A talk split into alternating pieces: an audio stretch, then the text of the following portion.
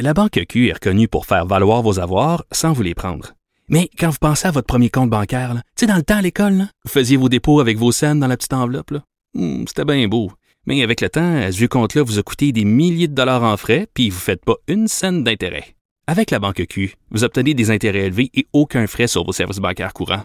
Autrement dit, ça fait pas mal plus de scènes dans votre enveloppe, ça. Banque Q. Faites valoir vos avoirs. Visitez banqueq.ca pour en savoir plus. Mario Dumont et Vincent Dessureau. Joignez-vous à la discussion. Appelez ou textez le 187 Cube Radio 1877 827 2346. Alors, un des impacts euh, majeurs de cette pandémie, euh, ça a été sur l'industrie du voyage. En fait, si on regarde du côté économique, c'est sur l'industrie du voyage. Si on le regarde de notre côté personnel, euh, ben des gens qui sont habitués d'aller passer une petite semaine dans le sud euh, pour aller chercher un peu de soleil durant l'hiver, ça n'a pas été possible. et on se demande quand est-ce qu'on va voyager. Il y a ce texte ce matin, mais qui est un, un long texte d'analyse. C'est pas juste un article, un long texte d'analyse When can we go on vacation again? Quand est-ce qu'on pourra retourner en vacances? Et c'est CNN, donc, qui a consulté une panoplie d'experts euh, dans le voyage, des gens qui connaissent l'industrie euh, de tous les continents. Euh, pour discuter du sujet, Michel Archambault, professeur émérite au département d'études urbaines et touristiques de l'UCAM, est avec nous. Monsieur Archambault, bonjour. Bonjour, Monsieur Dumont. Bon, euh, bon, il y a, beaucoup de questions dans cette euh, question-là. Euh, si on regarde les experts de CNN, pour l'année 2021, on n'est pas très optimiste. On dit peut-être quelques étincelles en fin d'année. Vous en pensez quoi? Mm, je partage euh, les, euh, les analyses, euh, l'analyse ou le, le, document de CNN pour la plupart. je pense qu'ils ont totalement raison. On prévoit peut-être la lumière au bout du tunnel pour cette industrie vers l'automne, à l'automne 2021, si évidemment tout se passe comme aujourd'hui. On, on, ne connaît pas l'impact des variants et également peut-être euh, d'autres euh, d'autres euh, facteurs qu'on ne contrôle pas aujourd'hui, mais on prévoit que l'année 2021, 21, c'est-à-dire va peut-être comme année de référence, la dernière année finalement normale était 2019. Et on pense que 2021, on va atteindre environ au niveau international environ 20-25% de la performance de 2019 pour 2021. Hmm. Donc, ça sera déjà une amorce parce que 2020, donc, donc un petit peu. 2021, on a moins que ça. 2021, on aurait eu moins du quart de l'activité touristique de 2019. Donc une. Ça. Hey boy. Euh, oh et qui aurait lieu, qui aurait lieu principalement en fin d'année. Donc, euh, est-ce que c'est réaliste de penser que il va y avoir un peu de voyage, peut-être pas un rythme régulier? Eux parlent de, eux parlent de mi 2022 pour un retour à la normale. Ah, ah, ben, le retour à la normale, ça peut être 2022, 2023 et 2024 selon les types d'activités touristiques qu'on parle. Si on parle, par exemple, des croisières dans les paquebots géants, on ne prévoit pas avant 2024. C'est évident. Parce que c'est une industrie qui est euh, à risque et euh, les gens sont très, très incertains par rapport à, à, cette industrie des croisières où on, où on entasse à l'intérieur d'un même navire sur l'océan deux, trois, quatre, cinq, six mille personnes. Et ça, ça la sécurité là-dedans est une est une dimension très et des gens, des passagers, des, beaucoup de gens, des, clients de tous les pays. Là. Oui. Et, quand vous dites, euh, évidemment, l'industrie euh, du tourisme, euh, l'hébergement, qui comprend l'hébergement, la restauration, l'aviation, etc., mais on sait que c'est l'industrie qui a été le plus touchée par la pandémie. près de quatre, plus que quatre emplois sur dix sont disparus à cause de la pandémie. Hmm. Est-ce que, euh, prenons l'été prochain, euh, si euh, l'été passé, quand même, ça avait baissé pas mal le nombre de cas de COVID, il y a quand même un peu, ça a quand même voyagé un peu, même pas mal, à l'intérieur du Québec, même à l'intérieur du, du Canada, des gens qui sont promenés à l'intérieur du Canada. Est-ce que cet été, si on avait un été aussi tranquille en termes de COVID, que ça tombe, plus une partie des gens vaccinés, on pourrait quand même avoir à l'intérieur du Québec et du Canada, mais vraiment une recrudescence encore plus forte du tourisme local? Bien, on peut effectivement ce qu'on appelle le tourisme domestique. Euh, c'est évident que c'est les tourismes de court trajet, de court séjour euh, sont sont le type de tourisme qui va être euh, qui va être privilégié au tout début. Et l'été, avec je ne sais pas si on arrive à un certain pourcentage de la population qui est vaccinée, avec des mesures de sécurité un peu plus qui vont continuer, avec le beau temps, avec le temps des sucres maintenant que les érables vont couler bientôt. Alors tout ça crée un certain optimisme, mais je pense qu'il faut être euh, graduellement euh, voir cette euh, la reprise comme étant très très lente à, ce, à cet égard-là. Et ça va ça va ça va se passer à près de près de chez soi. Est-ce que la frontière par rapport aux États-Unis, parce que tout dépendant évidemment, parce qu'on on, on, on, sent actuellement qu'aux États-Unis il y a une recrudescence de la de la vaccination. Est-ce que ça va être suffisant pour éventuellement peut-être euh, fin juin, début juillet, ouvrir la frontière euh, entre les États-Unis et le Canada, peut-être, mais euh, l'ouvrir à des conditions?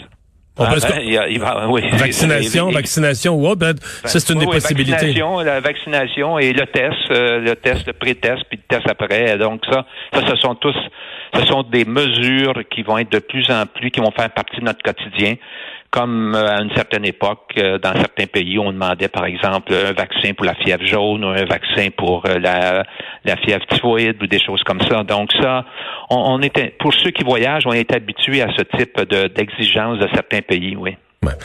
Est-ce que vous croyez que certains pays, puis là on pense à des îles, il y en a beaucoup qui citent la Nouvelle-Zélande en exemple, des îles des Caraïbes aussi, ceux qui, parce que sur une île c'est plus facile à gérer, je pense qu'on va convenir de ça, et ils arrivent à zéro cas là. Et là, quand un gouvernement arrive à zéro cas, ce qui veut dire qu'il n'y a plus de COVID, on vit librement, pas de masque, on va au restaurant, là, on est comme un petit peu plus réticent à laisser rentrer, à laisser visiter des gens de partout. Euh, ça, ça risque d'être une réalité. Là. Il risque d'avoir, disons, dans ces pays-là, une espèce de, de tension entre l'industrie touristique qui va vouloir amener des gens pour remplir ses coffres et l'ensemble de la population qui va se dire, hey, on est débarrassé de la COVID, là, avant nous ramener des gens de l'étranger qui, qui vont peut-être nous rentrer le virus. Ben, on, on, l'a vu récemment avec le, le, le, le grand le, tournoi de tennis à Melbourne, le, grand, le, tournoi de tennis d'Australie. On, a vu les, mesures qui ont été prises pour confiner les, les, équipes, les joueurs, etc. Et aussitôt qu'il y a eu l'apparence de, de, de, ou d'un ou deux cas, on a reconfiné immédiatement. Alors, je pense que ces pays, et, et déjà à ce à ce stade où on se parle, c'est évident qu'il y a un certain nombre de pays qui exigent, qui exigent par exemple, d'avoir euh, ce qu'on a appelé le passeport vaccinal euh, et avec un prétexte qui fait en sorte que ce sont les gens qui vont être privilégiés euh, pour rentrer dans ces pays-là. Aujourd'hui, il y a sept pays qui qui demandent ou qui exigent ce type de, de, de ce type de passeport, que ce soit Chypre, l'Estonie, la Georgie, l'Islande, la Pologne, la Roumanie, les Seychelles. Et sans doute qu'on pourrait, on pourrait, on pourrait ajouter certaines compagnies aériennes comme Qantas, qui est la compagnie australienne. Et l'Australie et la Nouvelle-Zélande vont sans doute suivre de, de, de, de la même façon euh, euh, au cours de l'année, à quelque part en 21 ou 22.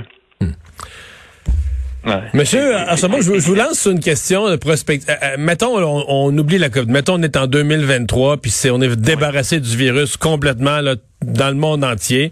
Version optimiste, là, c'est, on n'en parle plus. Est-ce que votre impression, c'est que le voyage sera égal à ce qui était avant? Elle va revenir sur sa courbe normale de, croissance. C'était déjà un secteur en croissance, le tourisme.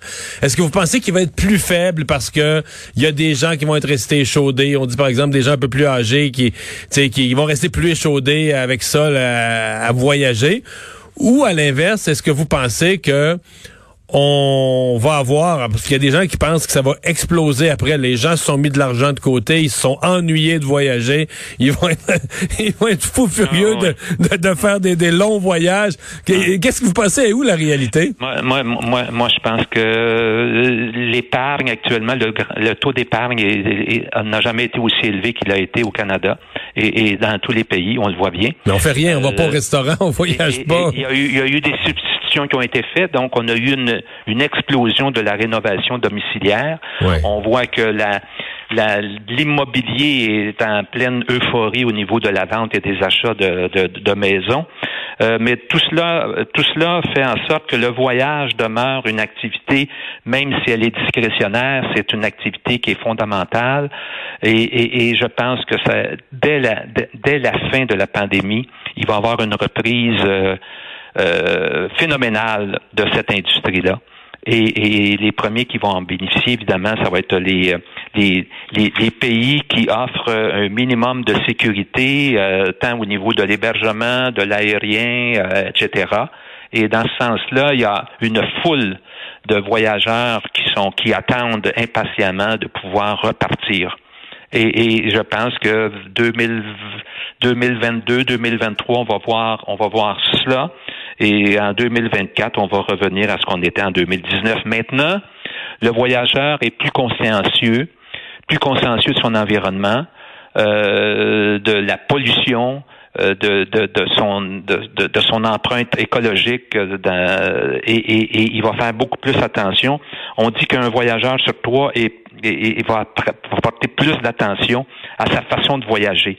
Donc, peut-être que les, les grands le tourisme de masse, on l'a vu avec les, les, navires croisières qui débarquaient à Venise, par exemple, on, la, la, la, municipalité de Venise ou la ville de Venise prend, a, pris des mesures maintenant pour, euh, pour gérer ce phénomène-là. Et on pense que les, les, les, les, voyageurs, euh, plus de, ça va devenir une priorité dans le choix de la destination et des activités à faire à l'étranger ou, ou chez soi d'être un peu plus conscient de cette de cette de notre empreinte écologique euh, sur sur notre planète. Et, ça, la pandémie a, a, été un facteur déterminant dans cette conscientisation des voyageurs. Ben, on va, euh, on va voir ça. Qu'est-ce que, comment, comment tout ça se développe? Michel Archambault, merci d'avoir été avec nous. Et au plaisir, monsieur. Au revoir, en espérant que ça a pu euh, faire euh, rêver un peu ceux qui ont le goût de voyager, donner un peu d'espoir, mais c'est un espoir. Si vous lisez tous les experts, c'est un espoir qui doit quand même être géré euh, par étapes. et pour, euh, pour l'été qui vient, je pense qu'il faudra baisser nos attentes, faire peut-être des voyages un peu moins loin.